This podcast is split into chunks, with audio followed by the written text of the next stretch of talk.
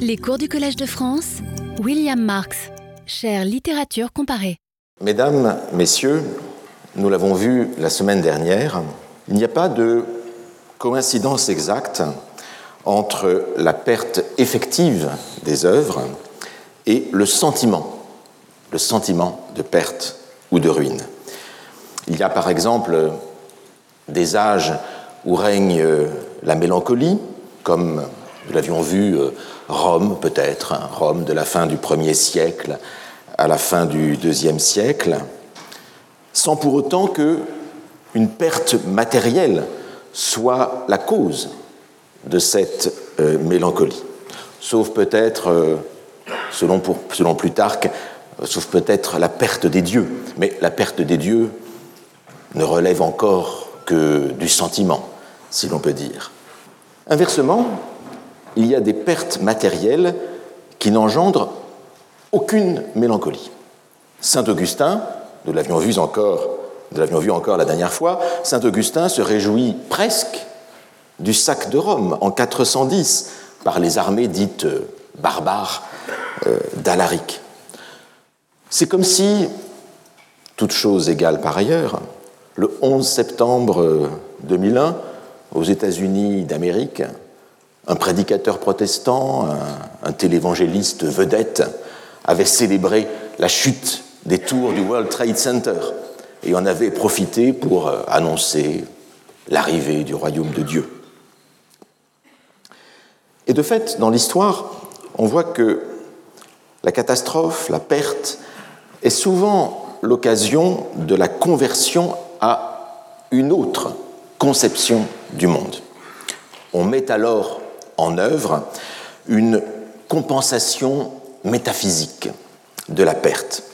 C'est ce qui arriva, on l'a vu, après la destruction du temple de Jérusalem en 70 de notre ère, avec le développement d'une théologie de l'absence, le développement d'une théologie du retrait de Dieu, une théologie de la contraction de l'infini, Ein Sof, comme on dit dans la Kabbale, ce fameux Tzimtzum de la contraction du divin.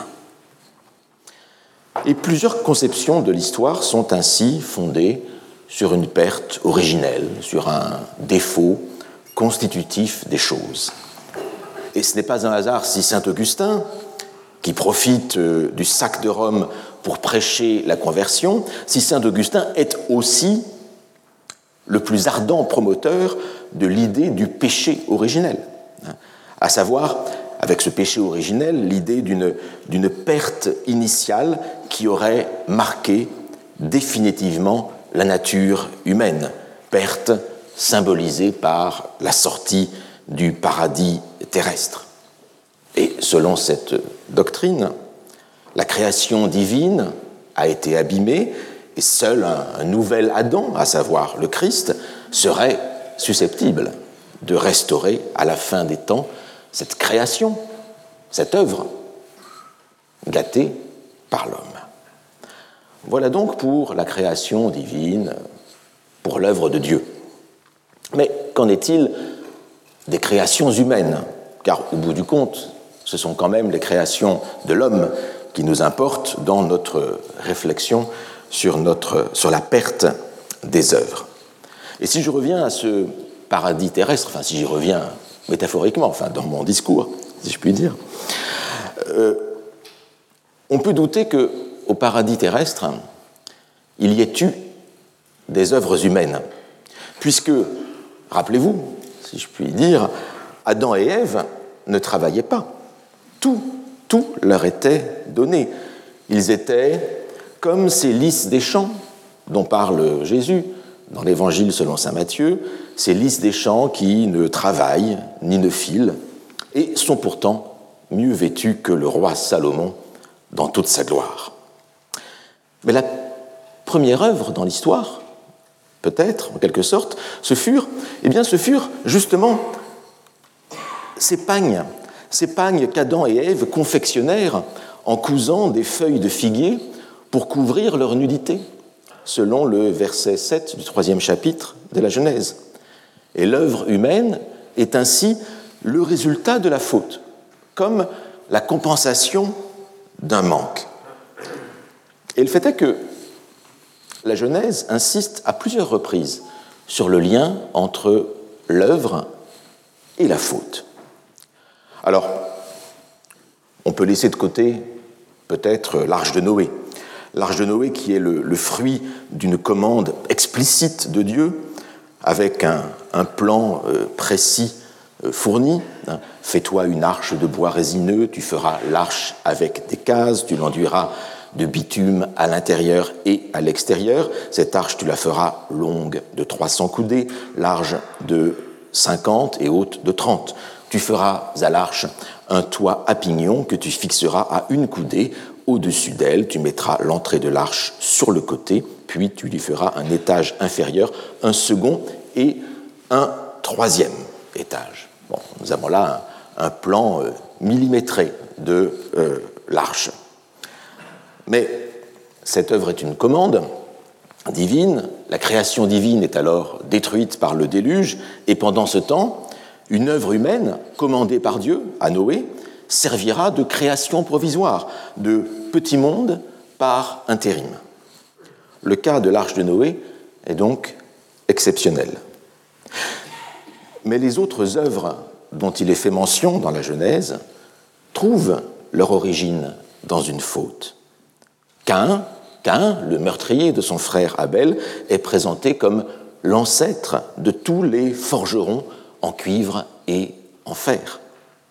Et évidemment, l'œuvre, monumentale, c'est évidemment, dans la Genèse, la tour de Babel. Cette tour de Babel, c'est-à-dire une ville et une tour dont le sommet touche le ciel. Or, que dit le Seigneur en la voyant?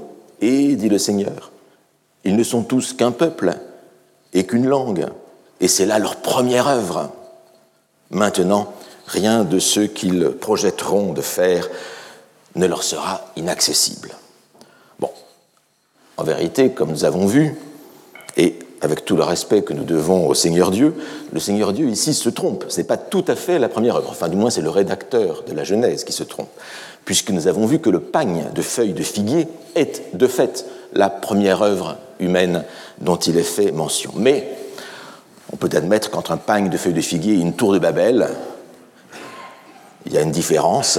La tour de Babel est beaucoup plus monumentale. Or, et c'est cela qui nous importe, la tour de Babel est destinée à rester inachevée. Elle est destinée à devenir une ruine. Eh bien, cette correspondance entre l'histoire humaine et l'histoire des œuvres humaines, eh bien cette correspondance se retrouve en vérité, elle se retrouve dans la science contemporaine. Mon collègue euh, Jean-Jacques Hublin vous dirait qu'on reconnaît l'homme de Néandertal ou Homo sapiens à leur production, hein, au type de silex qu'ils laissent euh, derrière eux. Voilà pour la paléoanthropologie contemporaine. Mais ce lien entre l'histoire humaine et la création des œuvres était déjà souligné dans les discours mythologiques. Ces discours mythologiques qui y ajoutent également la menace qui pèse sur les œuvres, comme on vient de le voir avec la Genèse. L'Antiquité classique présente sur ce thème précis une variation tout à fait intéressante. Une partie de l'Antiquité classique vécut en effet sur le mythe de l'âge d'or, à savoir l'idée que le meilleur de l'histoire avait déjà eu lieu, il y a fort longtemps, et que depuis ce temps, l'humanité vit dans un lent déclin inéluctable, avec des effets de cycle. C'est chez Hésiode et dans son poème Les Travaux et les Jours qu'on trouve la première expression du mythe. Et voici sa description des trois premiers âges, les âges d'or, d'argent et d'airain, que je vais vous donner dans la traduction très expressive, un peu fautive parfois, mais quand même très expressive et très moderne par sa volonté de dépaysement, par sa volonté de choquer, qui est la, traduction de Le Comte de Lille. L'âge d'or. Quand les dieux et les hommes mortels furent nés en même temps, d'abord, les immortels, qui ont des demeures olympiennes, firent l'âge d'or des hommes qui parlent. Sous l'empire de Chronos qui commandait dans l'Ouranos, ils vivaient comme des dieux, doués d'un esprit tranquille. Ils ne connaissaient ni le travail, ni la douleur, ni la cruelle vieillesse. Ils gardaient toujours la vigueur de leurs pieds et de leurs mains, et ils se charmaient par les festins loin de tous les maux, et ils mouraient comme on s'endort. Ils possédaient tous les biens. La terre fertile produisait d'elle-même et en abondance, et dans une tranquillité profonde, ils partageaient ses richesses avec la foule des autres hommes irréprochables. Mais après que la terre eut caché cette génération, ils devinrent dieux par la volonté de Zeus, ces hommes excellents et gardiens des mortels. Vêtus d'air, ils vont par la terre, observant les actions bonnes et mauvaises et accordant les richesses, car telle est leur royale récompense. Puis, les habitants des demeures olympiennes suscitèrent une seconde génération, très inférieure, l'âge d'argent, qui n'était semblable à l'âge d'or ni par le corps, ni par l'intelligence. Pendant cent ans, l'enfant était nourri par sa mère et croissait dans sa demeure, mais sans nulle intelligence. Et quand il avait atteint l'adolescence et le terme de la puberté, il vivait très peu de temps, accablé de douleur à cause de sa stupidité. En effet, les hommes ne pouvaient s'abstenir entre eux de l'injurieuse iniquité, et ils ne voulaient point honorer les dieux, ni sacrifier sur les autels sacrés des bienheureux, comme il est prescrit aux hommes selon l'usage. Et Zeus, Chronide, irrité, les engloutit, parce qu'ils n'honoraient pas les dieux heureux qui habitent l'Olympos. Après que la terre eut caché cette génération, ces mortels furent nommés les heureux souterrains. Ils sont au deuxième rang, mais cependant, leur mémoire est respectée, nous dit Hésiode. Et le père Zeus suscita une troisième race d'hommes parlants, l'âge d'airain, très dissemblable à l'âge d'argent, tels que des frênes violents et robustes. Ces hommes ne se souciaient que des injures et des travaux lamentables d'Arès. Ils ne mangeaient point de blé, mais ils étaient féroces et ils avaient le cœur dur comme l'acier. Leur force était grande et leurs mains inévitables s'allongeaient de leurs épaules sur leurs membres robustes. Je veux dire, j'adore cette phrase. Leurs mains inévitables s'allongeaient de leurs épaules sur leurs membres robustes. Et leurs armes étaient d'airain et leur demeure d'airain et ils travaillaient l'airain car le fer noir n'était pas encore S'étant domptés entre eux de leurs propres mains, ils descendirent dans la demeure large et glacée d'Aïdès, sans honneur. La noire Thanatos les saisit malgré leur force merveilleuse, et ils laissèrent la splendide lumière de Hélios. C'est quand même une traduction assez magnifique, je, trouve. Et ce n'est pas fini, hein, dans Hésiode vient ensuite l'âge des héros, puis euh, l'âge de fer, qui est l'âge auquel vit Hésiode. Mais notez d'abord que, à la différence de ce qui se passe dans la Genèse, alors il y aurait évidemment des, pour écrire des livres entiers sur ces âges, Jean-Pierre Vernant a beaucoup écrit là-dessus, je vous y renvoie. Mais notez simplement que, à la différence de ce qui se passe dans la Genèse, cette dégénérescence des races humaines est de type spontané et naturel. Les dieux créent des races humaines, mais ils ne parviennent jamais à faire aussi bien que la première fois avec euh, l'âge d'or. Les dieux s'épuisent à la tâche, en quelque sorte. Leur premier jet était le meilleur. Et la dégénérescence des humains reflète à bien des égards le vieillissement propre des dieux et leur ruine en cours. Les dieux de la Grèce, à la différence du Seigneur de la Bible, ne sont pas tout-puissants. Leur œuvre est sujette à la ruine, non moins que leur pouvoir. Mais, revenons aux, trois âges que décrit Hésiode, d'or, d'argent et d'airain. À ces trois âges, vous l'aurez remarqué, correspondent trois types d'existence et trois types d'habitation. Vous avez d'abord les hommes de l'âge d'or. Ceux-là vivent à l'air libre. Ils sont à présent, du reste, nous dit Hésiode, ils sont devenus des génies flottant dans l'air. Les hommes de l'âge d'argent, eux, sont liés à la pierre et à la terre. Ils vivent dans des cavernes. Et du reste, Ovide, dans sa reprise du mythe dans les Métamorphoses, est beaucoup plus explicite euh, là-dessus. Et maintenant, les hommes de l'âge d'argent sont rentrés sous terre. Ils vivent sous terre. Ils sont morts sous terre. Et quant aux hommes de l'âge d'airain, eux, eh bien, ils sont les premiers. Ce sont les premiers à habiter dans des demeures faites de mains d'hommes, des demeures d'airain, justement. Ils sont les premiers à fabriquer des objets, et d'abord, bien sûr, des armes. Bref, pour le dire autrement, l'âge d'airain, c'est l'âge des œuvres, et par la même occasion, c'est aussi l'âge de la mort, Thanatos. L'âge d'or était l'âge de la production spontanée, les hommes se laissaient euh, nourrir par la terre, qui leur offrait d'elle-même ses richesses, mais l'âge d'airain, lui, est celui de la fabrication, est celui de la création, et aussi, par la même occasion, l'âge de la disparition. L'âge des œuvres est en fait aussi l'âge de leur perte inévitable, mais également le moment du désir de leur rétention. Tandis que l'âge d'or, tel que le présente Hésiode, c'est aussi l'âge du communisme. Hein. Tout est à tous. Hein. L'âge des œuvres, en revanche, c'est l'âge de la propriété privée. C'est l'âge du refus de laisser partir les choses. C'est l'âge du désir et de la violence mimétique, pour parler comme René Girard, afin de posséder ces œuvres qui sont produites. On peut résumer donc. L'œuvre, la perte de l'œuvre, le désir, la violence, tout cela, cela va de pair. Et cela s'enchaîne dans une dialectique inextricable. Une dialectique qui est en quelque sorte la dialectique de la civilisation elle-même.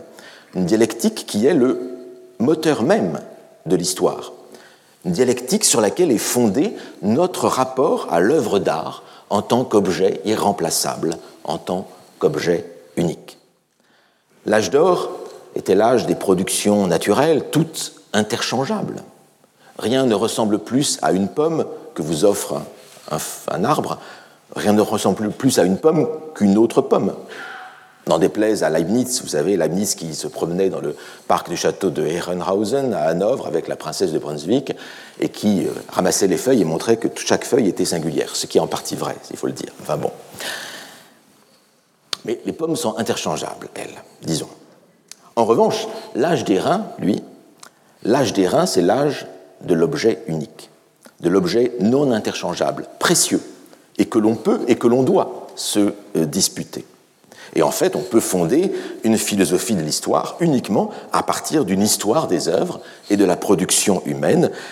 Et nous ne serons pas loin ainsi du matérialisme dialectique d'un autre Marx, Karl. Un écrivain a parfaitement saisi cette dialectique paradoxale de la perte des œuvres et de l'exaltation étrange et quasiment perverse que cette perte des œuvres procure c'est Denis Diderot contemplant les tableaux d'Hubert Robert au Salon de peinture de 1767. Diderot en fait un compte-rendu détaillé, un compte-rendu magnifique pour la correspondance littéraire de Grimm, et cela donne lieu à un développement fameux sur l'émotion procurée par les ruines. Diderot écrit ici pour les lecteurs étrangers de la correspondance littéraire qui n'ont pas vu l'exposition, qui ne sont pas à Paris, mais qui veulent se tenir au courant de l'actualité parisienne. Diderot vient de décrire plusieurs tableaux d'Hubert Robert et il termine sur un tableau intitulé Grande galerie éclairée du fond. Alors, il est difficile de savoir de quel tableau exactement il s'agit parmi ceux que nous avons conservés d'Hubert Robert. Ce pourrait être les ruines d'un bain romain avec Lavandière, qui date de 1766, mais des détails de la description donnée par Diderot ne correspondent pas avec ce tableau. On songe aussi à un tableau que j'aime, qui est très très fort, très beau, extraordinaire, le vieux temple, euh, mais qui lui est beaucoup plus récent, enfin, il date de 20 ans plus tard, 1787. Bien postérieure également est euh, la vue extrêmement célèbre j'ai mise en couverture de cette leçon, hein, la vue de la grande galerie du Louvre en ruine, mais qui, elle, date de 1796, donc encore plus postérieure. Donc, je ne peux pas vous dire quel tableau exactement commentait Diderot. Ce n'est pas très grave toutefois, car Hubert Robert peignit ce motif à maintes reprises, et les tableaux que nous connaissons, ce que je viens de vous montrer, nous donnent une idée assez nette de ce que put voir Diderot. Et du reste, c'est peut-être un tableau qu'il a reconfiguré dans sa mémoire, d'où les divergences avec les ruines du bain euh, romain. Mais voici le texte de Diderot qui est justement célèbre. Et d'abord, il commence à parler d'un autre tableau qui, sont les ruines d'un arc de euh, triomphe. L'effet de ces compositions, bonnes ou mauvaises, c'est de vous laisser dans une douce mélancolie, cette mélancolie de la perte dont nous parlions tout à l'heure. Nous attachons nos regards sur les débris d'un arc de triomphe, d'un portique, d'une pyramide, d'un temple, d'un palais, et nous revenons sur nous-mêmes. Nous anticipons sur les ravages du temps, et notre imagination disperse sur la terre les édifices mêmes que nous habitons. À l'instant, la solitude et le silence règnent autour de nous. Nous restons seuls de toute une nation qui n'est plus. Et voilà la première ligne de la poétique des ruines. Poétique des ruines, poétique des ruines. Le terme est lancé par Diderot avec tout le caractère paradoxal que comporte ce terme. La poétique désigne en effet étymologiquement, poiein en grec, un faire, une construction. Or, la ruine relève au contraire du défaire, de la destruction. Et en cette tension réside précisément la productivité émotionnelle, la productivité conceptuelle également de ces tableaux de ruines. Car cette poétique de la ruine, telle que Diderot la met en évidence, consiste d'abord dans justement la mise en évidence de l'homme seul, de l'homme détaché de la société, détaché de la nation. Elle consiste, cette poétique des ruines, dans le dénouage de tous les liens sociaux, dans le dénouage de tout ce qui compose la euh, société. Elle installe le spectateur du tableau dans l'isolement. Le tableau de ruines est une mise à distance de la société. Il nous installe dans le comme si d'une disparition du monde, dans le comme si d'une destruction de la civilisation. Et il promeut ainsi dans le même mouvement une réflexion sur l'histoire et une méditation sur les fins dernières, une méditation sur ce qui compte vraiment pour un être humain. Et Diderot souligne ensuite un paradoxe de la poétique des ruines. Cette poétique met en valeur, elle met en valeur ce qui n'a pas de valeur. Elle met en valeur ce qui n'a plus de valeur, ce qui a perdu sa valeur. Et de là vient une réflexion sur la valeur non marchande des ruines. Oh, les belles, les sublimes ruines, quelle fermeté et en même temps, quelle légèreté, sûreté, facilité de pinceau, quel effet, quelle grandeur, quelle noblesse. Qu'on me dise à qui ces ruines appartiennent, afin que je les vole, le seul moyen d'acquérir quand on est indigent. Hélas, elles font peut-être si peu de bonheur aux riches stupides qui les possèdent, et elles me rendraient si heureux propriétaire indolent, épouse aveugle. Quel tort te fais-je lorsque je m'approprie des charmes que tu ignores ou que tu négliges? On le voit donc, la ruine, c'est le bien du pauvre. Et du reste, on le voit dans les tableaux d'Hubert Robert, que je vous ai montré tout à l'heure, comme on le voit aussi dans les gravures de Piranèse, qui traitent souvent le même sujet.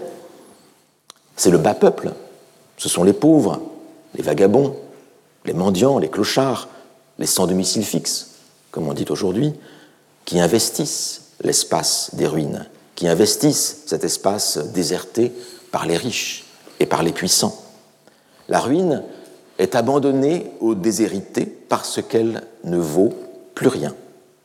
Elle a perdu le luxe, elle a perdu le confort qui la caractérisait. Et aussi, n'intéresse-t-elle plus son propriétaire? Ou bien, si elle l'intéresse, c'est simplement en tant que réservoir de matériaux. Parce qu'on sait combien euh, quelques années plus tard. Euh, combien d'églises, combien d'abbayes disparurent ainsi à la Révolution, vendues comme biens nationaux, pour être volontairement ruinées et transformées en carrières. Le monument avait perdu sa fonction, en l'occurrence euh, liturgique, et par conséquent, il a perdu aussi sa forme, puisque la fonction ne permet plus de préserver la forme, et il n'en reste plus que la matière constitutive, qui devient elle-même bien marchand. L'objet en ruine perd son importance, il perd son rôle dans le monde réel, et il entre par compensation, nous dit Diderot, il entre par compensation dans le monde des signes. La ruine elle-même, en tant que ruine, ne vaut plus rien, c'est bah, le signe vide, c'est le beau nom dont parlait Valérie, ce sont les nomina nuda, les noms nus dont parlait Bernard de Cluny dans son poème De Contemptum Mundi. Elle ne vaut plus rien, la ruine, mais le tableau qui met en évidence la valeur esthétique de la ruine, lui, prend corrélativement de la valeur. Car il crée ce tableau, il crée le sentiment de sublime, en mettant en scène la disproportion entre le monument et l'humanité. L'être humain est renvoyé à son isolement, à sa faiblesse. Et du reste, Diderot reproche à, Hubert Robert de mettre trop de personnages dans ses ruines, alors qu'il n'en faudrait qu'un seul, le spectateur. Détaché en effet d'un monde tombé en ruine, le spectateur de la ruine entre en possession de sa complète autonomie. Il entre en possession de sa liberté d'être humain. Totale sincérité des sentiments, une totale sincérité des émotions lui est désormais permise. Faut-il alors faut-il alors s'étonner si, chez Diderot, la rêverie sur le monument en ruine tourne, dans ces conditions, à un certain érotisme que vous allez voir. Les idées que les ruines réveillent en moi sont grandes. Tout s'anéantit, tout périt, tout passe. Il n'y a que le monde qui reste, il n'y a que le temps qui dure. Qu'il est vieux, ce monde. Je marche entre, deux éternités. il y a un souvenir de Pascal. De quelque part que je jette les yeux, les objets qui m'entourent m'annoncent une fin et me résignent à celle qui m'attend. Qu'est-ce que mon existence éphémère en comparaison de celle de ce rocher qui s'affaisse, de ce vallon qui se creuse, de cette forêt qui chancelle, de ces masses suspendues au-dessus de ma tête et qui s'ébranlent Je vois le marbre des tombeaux tomber en poussière et je ne veux pas mourir. Et j'envie, ici au sens latin, je refuse, et j'envie un faible tissu de fibres et de chair à une loi générale qui s'exécute sur le bronze. Un torrent entraîne les nations les unes sur les autres au fond d'un abîme commun, et moi, moi seul, je prétends m'arrêter sur le bord et fendre le flot qui coule à mes côtés. Donc, réflexion ici sur la soumission à la loi générale de la ruine, qui touche aussi bien les, pierres les plus dures, le bronze, que les êtres humains. Mais cela continue. Si le lieu d'une ruine est périlleux, je frémis. Si je m'y promets le secret et la sécurité, je suis plus libre, plus seul, plus à moi, plus près de moi. C'est là que j'appelle mon ami. C'est là que je regrette mon ami. C'est là que nous jouirons de nous sans trouble, sans témoin, sans importun, sans jaloux. C'est là que je sonde mon cœur. C'est là que j'interroge le sien, que je m'alarme et me rassure de ce lieu jusqu'aux habitations des villes, jusqu'aux demeures du tumulte, au séjour de l'intérêt, des passions, des vices, des crimes, des préjugés, des erreurs. Il y a loin. Si mon âme est prévenue d'un sentiment tendre, je m'y livrerai sans gêne. Si mon cœur est calme, je goûterai toute la douceur de son repos. Dans cet asile désert, solitaire et vaste, je n'entends rien, j'ai rompu avec tous les embarras de la vie. Personne ne me presse et ne m'écoute. Je puis me parler tout haut, m'affliger, verser des larmes sans contrainte. Sous ces arcades obscures, la pudeur serait moins forte dans une femme honnête. L'entreprise d'un amant tendre et timide, plus vive et plus courageuse. Nous aimons, sans nous en douter, tout ce qui nous livre à nos penchants, nous séduit et excuse notre faiblesse. Passage assez magnifique où l'on voit que l'autonomie de l'individu, qui a été conquise grâce à la ruine, le détachement de toutes les contraintes, permet, inversement, c'est l'avantage de la chose, permet de donner libre cours au désir, permet de donner libre cours à la jouissance. En effet, la pudeur, la pudeur n'est plus de mise quand le monde est détruit, quand le monde est absent, quand la civilisation a relâché la bride, quand les contraintes se sont évanouies en même temps que les forces qui étaient chargées d'exercer ces contraintes. On peut alors, comme on disait en mai 68, jouir sans entrave. Mais autre chose se joue sans doute aussi dans le texte de Diderot c'est l'entrée en scène du vieux couple mythique euh, d'Eros et de Thanatos, du désir et de la mort. La ruine provoque le désir, elle provoque le désir d'un temps à soi, d'un temps libéré de toutes les chaînes. Et ce désir prend une dimension ici, une dimension charnelle. Il y a une érotique des ruines, ou du moins la poétique des ruines, comme l'appelle Diderot, est fondée sur une libération de la dimension érotique de l'existence. Et du reste, les démographes nous enseignent que souvent les catastrophes provoquent un, regain démographique dans les populations. Thanatos et Eros. Eh bien, on comprend mieux en lisant ce texte de Diderot, on comprend mieux pourquoi certaines des folies le nom n'est pas anodin. Certaines des folies, comme on les appelle, qui ornent les jardins et les parcs du XVIIIe siècle, prennent la forme de ruines. Elles sont les emblèmes du plaisir. On songe par exemple au parc Monceau à Paris, aménagé par le duc de Chartres à partir de 1769, c'est-à-dire tout juste après ce fameux salon de 1767, commenté par euh, Diderot. Et là, vous voyez cette colonnade, cette colonnade délibérément en ruine. Elle a été construite en ruine. Puis il y a aussi une pyramide, etc.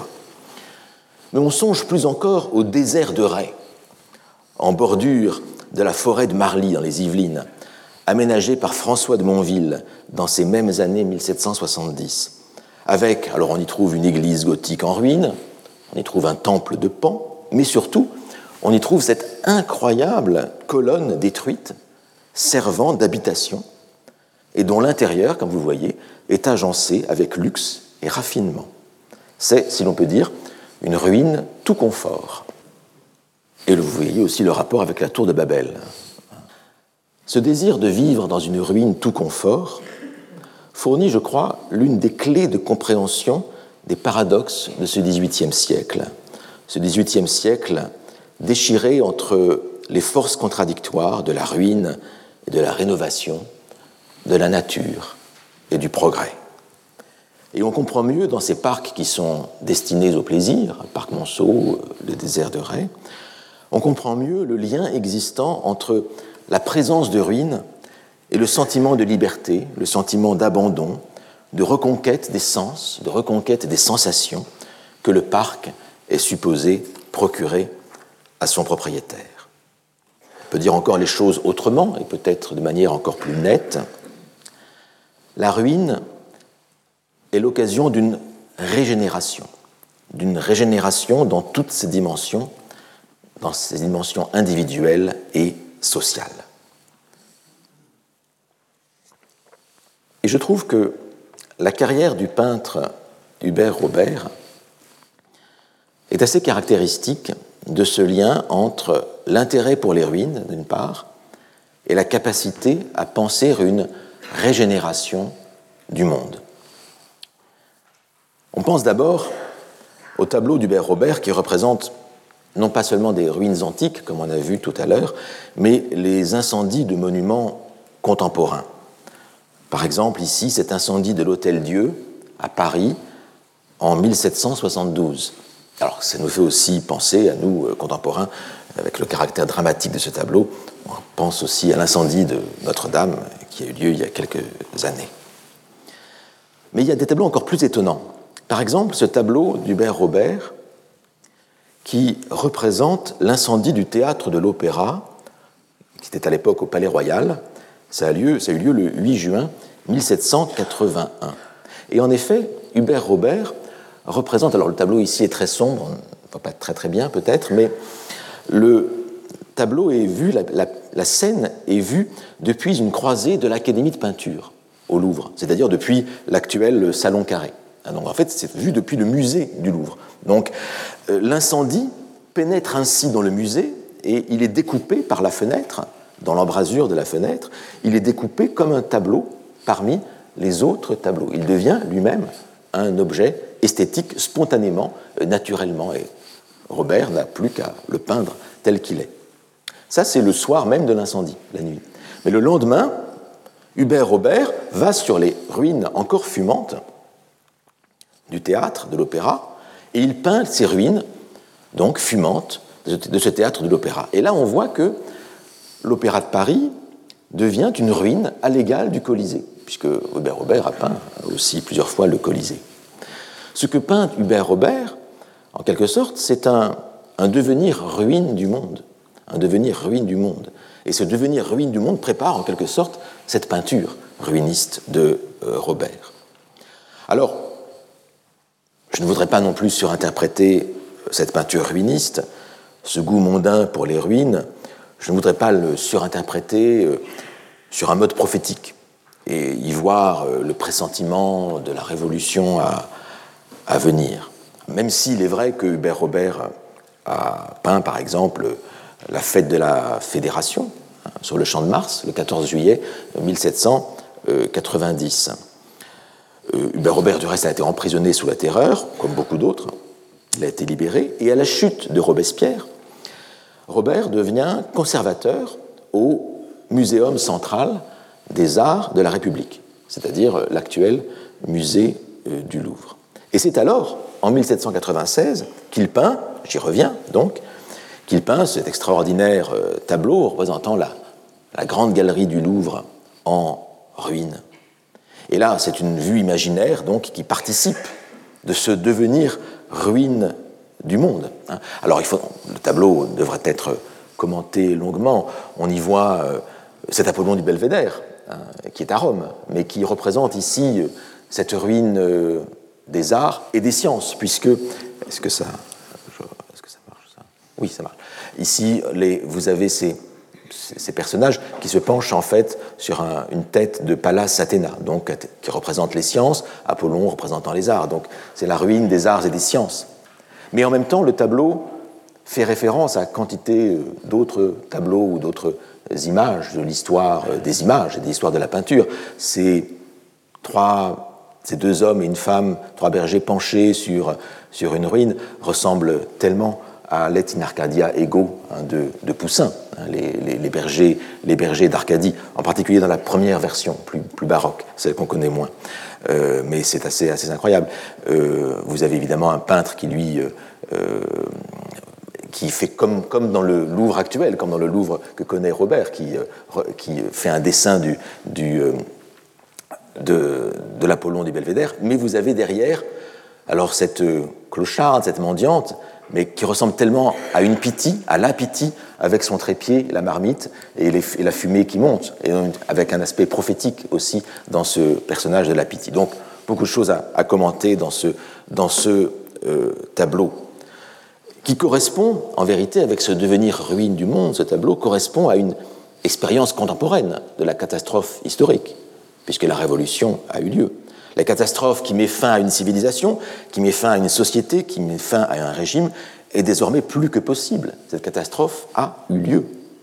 Et pourtant, cette même année où il peint euh, la galerie du Louvre en ruine, eh bien, cette même année, Hubert Robert peint un projet d'aménagement de la grande galerie du Louvre. Et l'on constate, une fois encore, vous voyez, combien la régénération a partie liée avec la destruction, avec la ruine.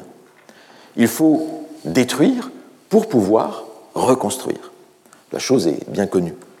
Et l'œuvre perdue est ainsi la prémisse d'une nouvelle création qu'on espère plus durable, cette nouvelle création, que la précédente. C'est l'autre aspect de la ruine. La ruine est un avertissement salutaire donné à l'homme. Non pas simplement un, memento mori, hein, souviens-toi, euh, n'oublie pas la mort, n'oublie pas que tu mourras, mais un appel à bâtir sur des bases plus durables. Il faut bâtir sur des bases plus durables. La régénération ne succède pas forcément à la ruine, mais elle peut empêcher la ruine. Le spectacle de la ruine d'autrui, l'éventualité d'une ruine future pour soi-même, doit inviter à prendre des mesures de régénération pour éviter un destin funèbre. Et c'est peut-être euh, le sens de ce tableau d'Hubert euh, Robert. Et c'est ici que je voudrais évoquer une œuvre perdue, oubliée, disons. Un auteur un peu trop oublié de la fin du XVIIIe siècle français, euh, et un auteur qui fut sans doute victime des effets de charnière de l'histoire littéraire française. Cette histoire littéraire qui a trop tendance à fonctionner par siècle, à la manière, vous savez, de ces manuels de la gare des Michards, et qui néglige les auteurs qui ne sont pas assez ancrés dans un siècle donné. C'est un peu la roulette, russe, la roulette russe de l'année de naissance. Ainsi, je me permets une petite digression, mais qui a à voir avec les œuvres perdues. Si vous voulez laisser un nom dans l'histoire littéraire, eh bien, un petit conseil. Évitez de naître dans les années 50 d'un siècle, quel que soit le siècle, quel que soit le siècle.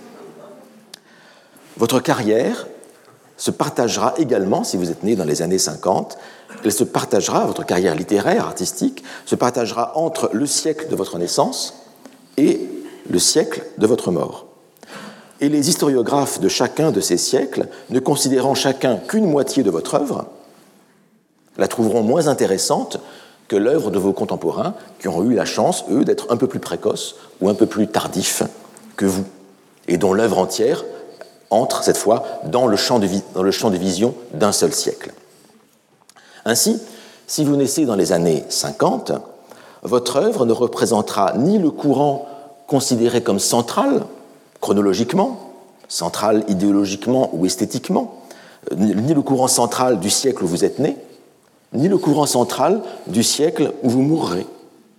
Et les historiens de la littérature ne pourront jamais résumer un siècle à votre personne ni à votre œuvre. Et c'est un inconvénient.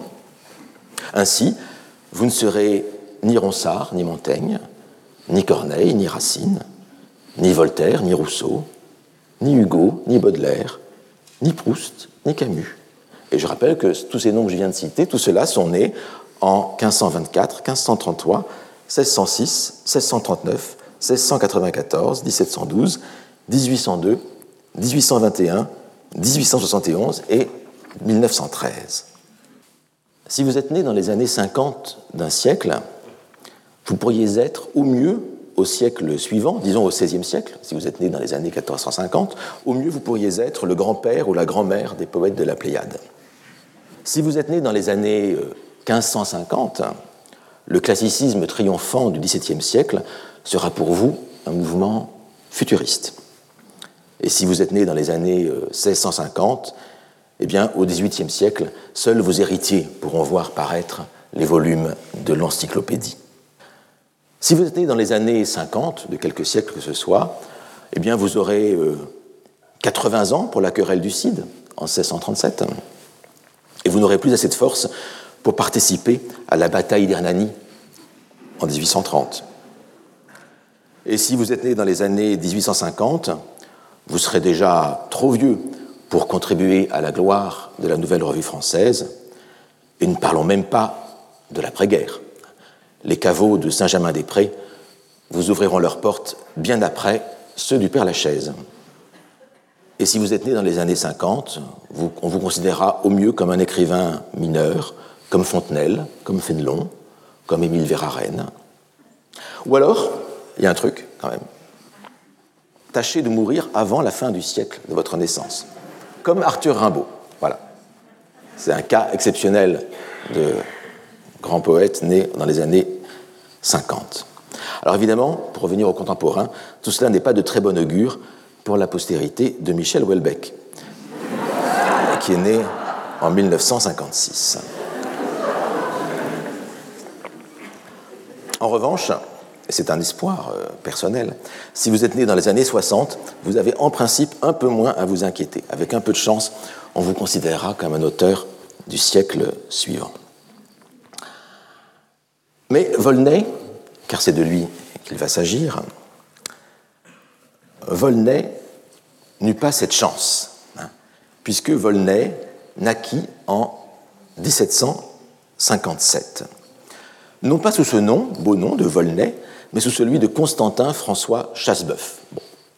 Volney, c'est plus court, c'est plus aisément mémorisable, et c'est un nom de plume, en fait, hein, Volney, issu, semble-t-il, de la contraction de Voltaire, qui était un grand modèle pour Volney, et de Ferney, euh, lieu où Voltaire s'était euh, retiré.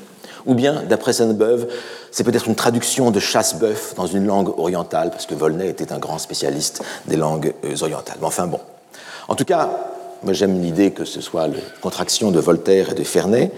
C'est tout un programme littéraire et, politique qui s'annonce ici. et là, vous avez ici un portrait. Alors, qui en fait avantage, je dois vous dire, le personnage.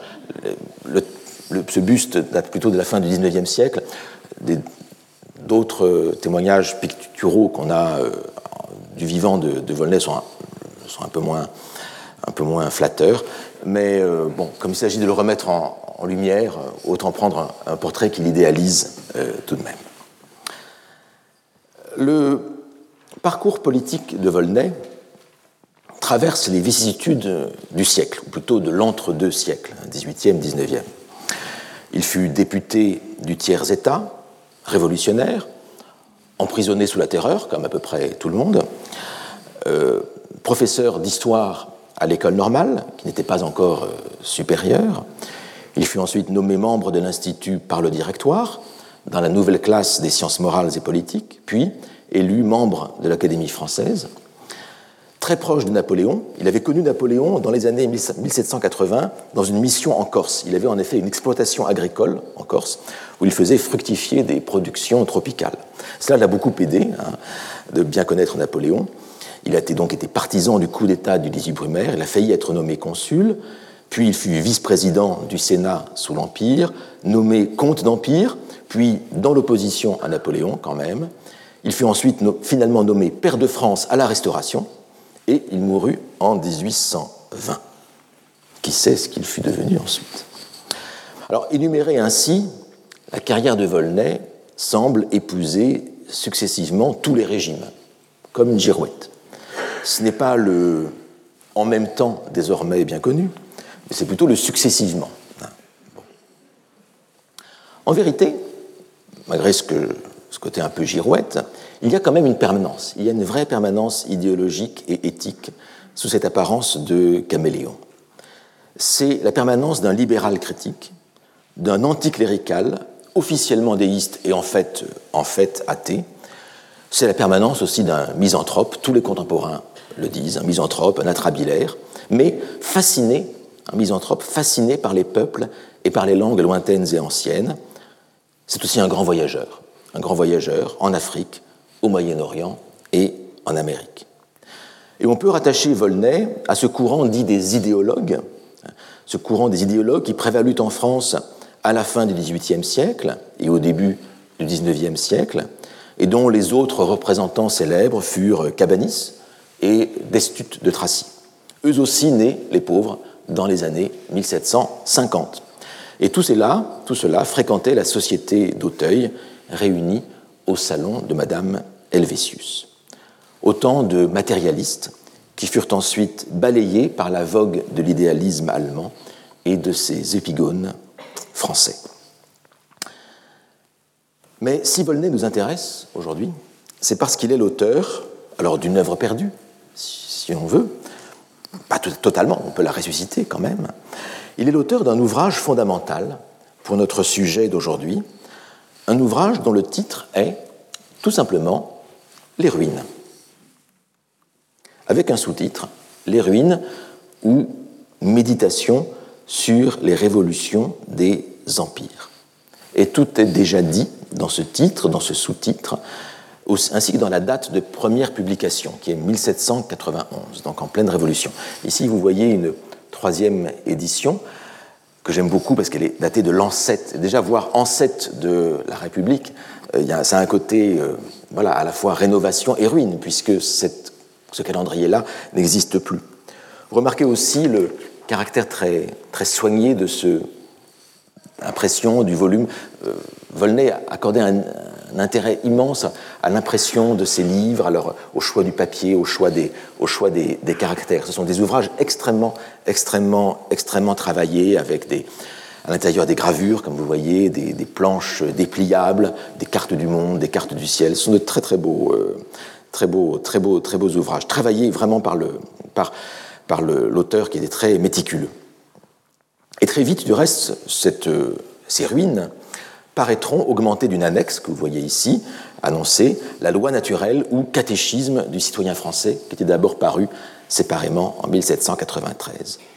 Et l'on peut dire que sous cette forme, les ruines de Volnay, augmentées de ce catéchisme du citoyen français, formèrent une sorte de bréviaire idéologique, de bréviaire spirituelle de la Révolution française, comme une méditation sur les causes générales des révolutions et des ruines des anciens États dans toute l'histoire de l'humanité, comme une critique des idées politiques et religieuses des anciens systèmes, mais aussi, et c'est important parce qu'après cet aspect de critique et de ruine, il y a la volonté de perfectionner l'humanité en lui proposant une nouvelle espérance et une morale fondée en raison.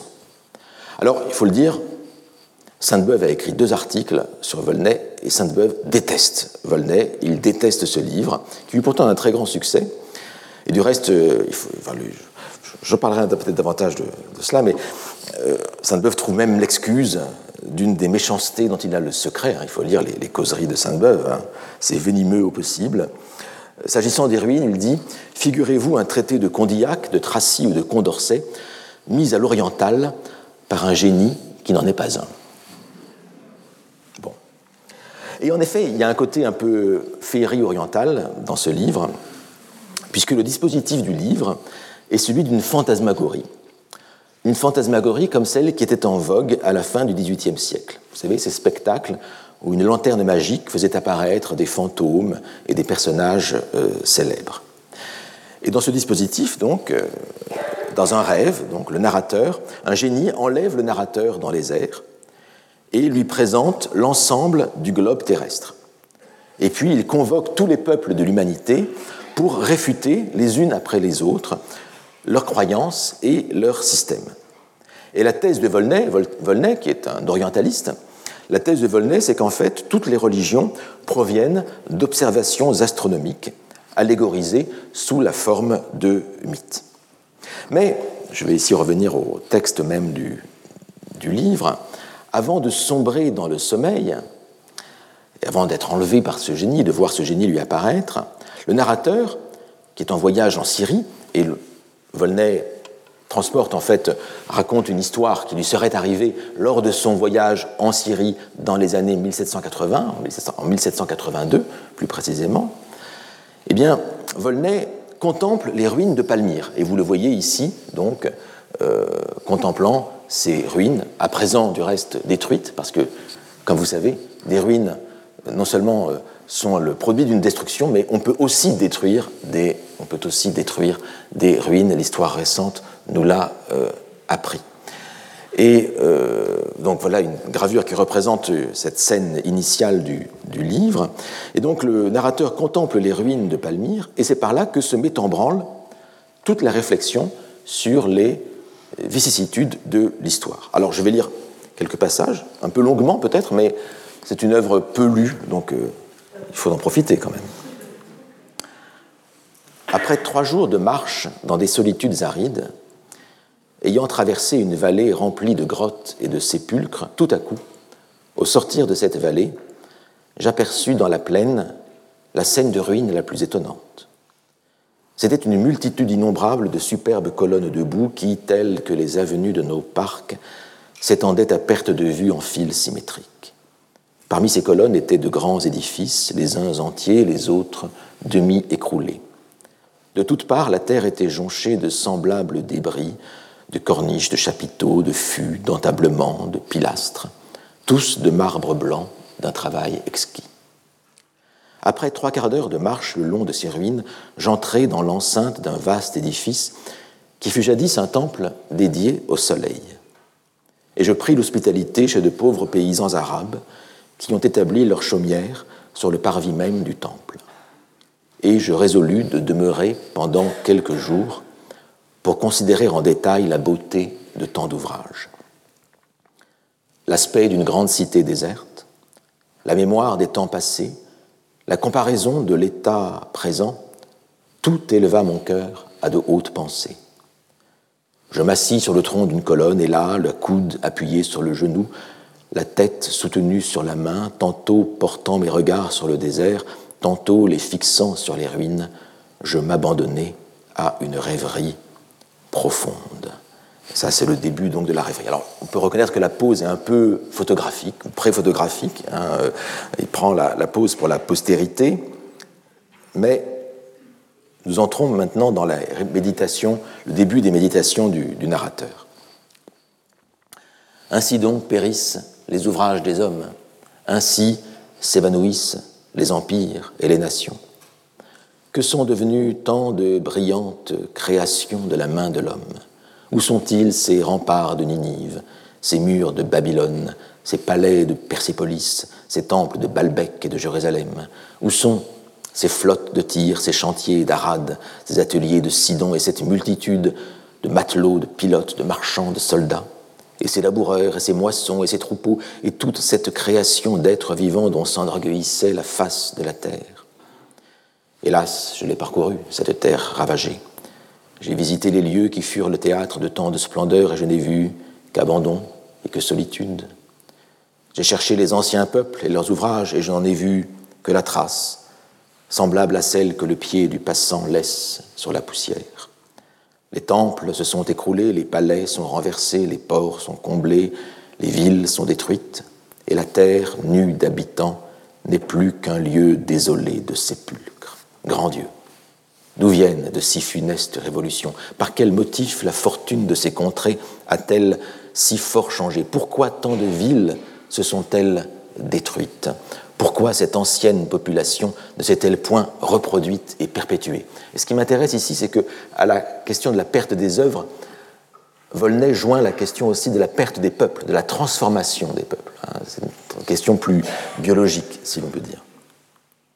Et à ces mots, mon esprit, suivant le cours des vicissitudes qui ont tour à tour transmis le sceptre du monde à des peuples si différents de cultes et de mœurs, depuis ceux de l'Asie antique jusqu'au plus récent de l'Europe, ce nom d'une terre natale, c'est-à-dire Europe, intéressant ici de mention de l'Europe, ce nom d'une terre natale réveilla en moi le sentiment de la patrie. Et tournant vers elle mes regards, j'arrêtai toutes mes pensées sur la situation où je l'avais quittée, c'est-à-dire en 1782. Je me rappelais ces campagnes si richement cultivées, ces routes si somptueusement tracées, ces villes habitées par un peuple immense, ces flottes répandues sur toutes les mers, ces ports couverts des tribus de l'une et de l'autre Inde, l'Inde orientale et l'Inde occidentale, l'Amérique et l'Asie, et, comparant à l'activité de son commerce, à l'étendue de sa navigation, à la richesse de ses monuments, aux arts et à l'industrie de ses habitants, tout ce que l'Égypte et la Syrie purent jadis posséder de semblable, je me plaisais à retrouver la splendeur passée de l'Asie dans l'Europe moderne. Mais bientôt, le charme de ma rêverie fut flétri par un dernier terme de comparaison. Réfléchissant que telle avait été jadis l'activité des lieux que je contemplais, qui sait, me dis-je, si tel ne sera pas un jour l'abandon de nos propres contrées Qui sait si, sur les rives de la Seine, de la Tamise ou du Zwidersee, là où maintenant, dans le tourbillon de tant de jouissances, le cœur et les yeux ne peuvent suffire à la multitude des sensations, qui sait si un jour un voyageur comme moi ne s'assoira pas un jour sur de muettes ruines et ne pleurera pas, solitaire, sur la cendre des peuples et la mémoire de leur grandeur. À ces mots, mes yeux se remplirent de larmes, et couvrant ma tête du pan de mon manteau, je me livrai à de sombres méditations sur les choses humaines. Bon, et cela euh, continue. Je trouve quand même le passage assez beau. Alors Sainte-Beuve le déteste, il dit qu'il compare un passage de Chateaubriand, mais le passage de Chateaubriand qu'il met en regard est plein d'adjectifs, un peu désuet, je trouve. Ici, il y a une sorte de sécheresse que, n'aime pas Sainte-Beuve, mais que je trouve plus moderne et qui, en tout cas, me, parle mieux à, moi. En tout cas, ce, qui est assez fascinant dans ces pages, c'est qu'on y trouve bien sûr bien des thèmes que nous avons vus euh, dans les dernières séances, à savoir euh, l'ubisunt, hein, le où sont-ils, hein, bien sûr, euh, la translatio imperii, le transfert des empires, le transfert de la culture hein, d'une civilisation, d'un continent à l'autre. Et puis il y a aussi, j'espère que vous l'avez noté dans ces noms, Nini, Babylone, il y a aussi le Valérie de la crise de l'esprit, nous avons vu, en plus, prolixe, hein, si je puis dire. Hein, rappelez-vous Valérie, euh, Elam, Ninive, Babylone étaient de beaux noms vagues, mais France, Angleterre, Russie, ce seraient aussi des beaux noms. En fait, euh, Volney le dit, euh, le dit déjà.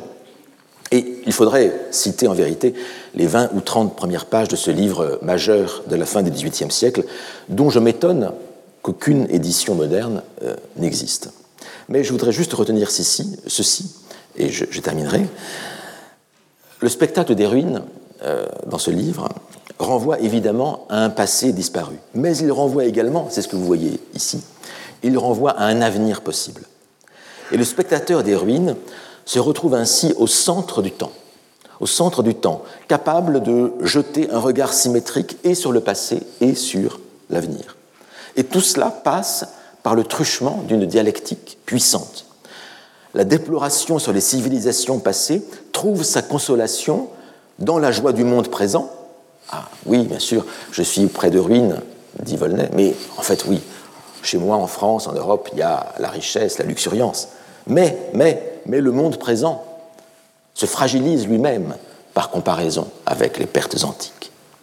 D'où la volonté d'un dépassement, d'une Aufhebung, comme dirait Hegel, un dépassement vers un autre type de monde, vers une régénération de l'humanité qui mettrait fin à ce cycle délétère de la gloire et de la ruine. La révolution n'est donc pas le retour au début du cycle, comme on pourrait le croire, mais la révolution est une manière de repartir sur d'autres bases, sur des bases nouvelles qui permettront d'éviter les erreurs du passé. Et l'œuvre perdue devient par là la promesse d'un monde autre, d'un monde différent, c'est-à-dire d'une œuvre nouvelle. Eh bien, nous reprendrons cette méditation sur Volney, sur la Révolution et sur les œuvres perdues, bien sûr, dans trois semaines, après les vacances d'hiver, le 8 mars. Voilà. Merci. Retrouvez tous les contenus du Collège de France sur www.colège-2-france.fr.